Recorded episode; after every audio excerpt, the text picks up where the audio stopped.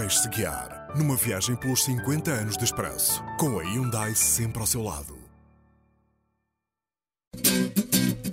Well, I guess it would be nice if I could touch your body. I know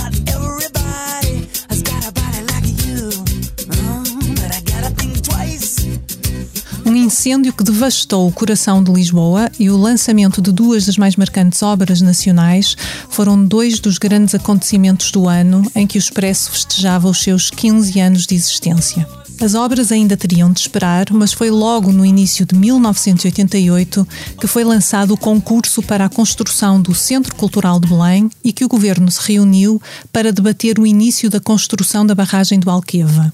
Na mesma altura, em fevereiro, começava a emitir de forma experimental a primeira rádio local. Era a abertura da comunicação social, que passaria pela privatização de todos os jornais do Estado, em maio, e pela autorização das rádios locais que surgiram às centenas. Quatro vilas passaram a cidade: Vila Real de Santo António, Marinha Grande, Montemoro Novo e Fundão. Foram descobertos novos heterónimos de Fernando Pessoa e já nessa altura um grande texto na revista do Expresso alertava para as alterações climáticas que, dizia-se nele, iam acabar com as estações do ano. Na RTP era suspenso o programa Humor de Perdição, de Hermano José, e no Parlamento era aprovada a lei do nudismo. No primeiro semestre deste ano, os alicerces do nosso atraso em relação à Europa sofrerão um grande abalo. Eu direi mesmo quase uma derrocada. E vão ficar muito mais abertas as portas da modernidade para Portugal. Não devemos assim, senhores deputados, estranhar que as resistências conservadoras se manifestem. Eu diria que o contrário é que seria a surpresa. Porque nós estamos, de facto, a tocar em muitos interesses instalados. Há privilégios que, de facto, vão ser perdidos.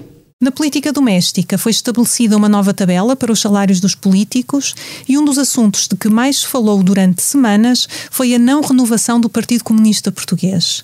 A dissidente Zita Seabra foi afastada do Comitê Central do PCP e outros partidários do amaciamento da ortodoxia do partido, que ficaram conhecidos como Grupo dos Seis, enviaram ao secretário-geral de então, Álvaro Cunhal, um documento com críticas ao modo como o partido tinha respondido às suas propostas de renovação. O próprio escritor, José Saramago, interveio nesse debate. Isso é um absurdo. Eh, Em 1988, o PCP não aceitar o regime democrático em que estamos e não se enquadrar nele e continuar a defender a via armada, a insurreição popular armada para chegarmos ao socialismo. Isto tem que acabar e não sei o quê. E, e eu sabia que isso doía a Cunhal, era o fundamental da sua linha política e toda a sua estratégia para Portugal. No fim de agosto, abatia-se sobre Lisboa a comoção e a consternação. A zona ícone da cidade, o Chiado, ardia.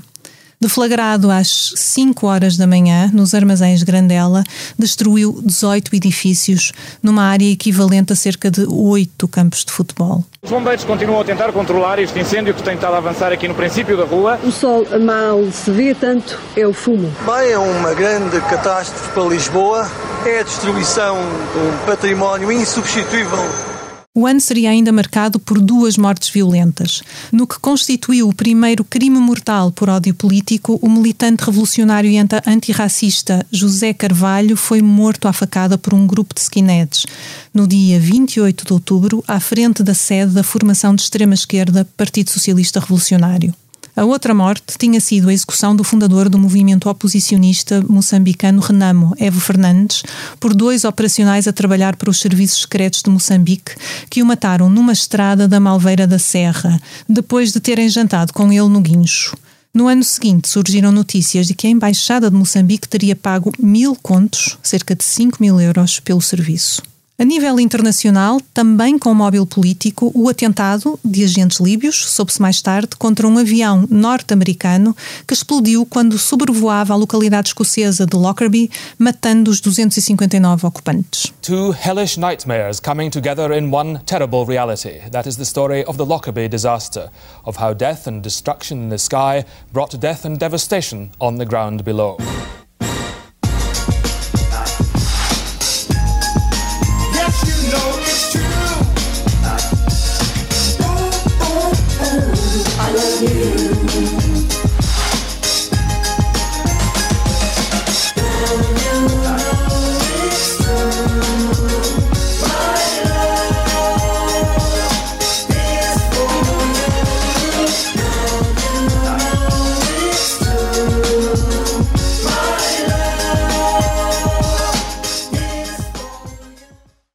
Esta foi uma viagem carregada de energia Hyundai. O podcast 50 anos de expresso conta com o patrocínio da Hyundai, a marca que abraça a mudança para garantir um mundo melhor às gerações de amanhã.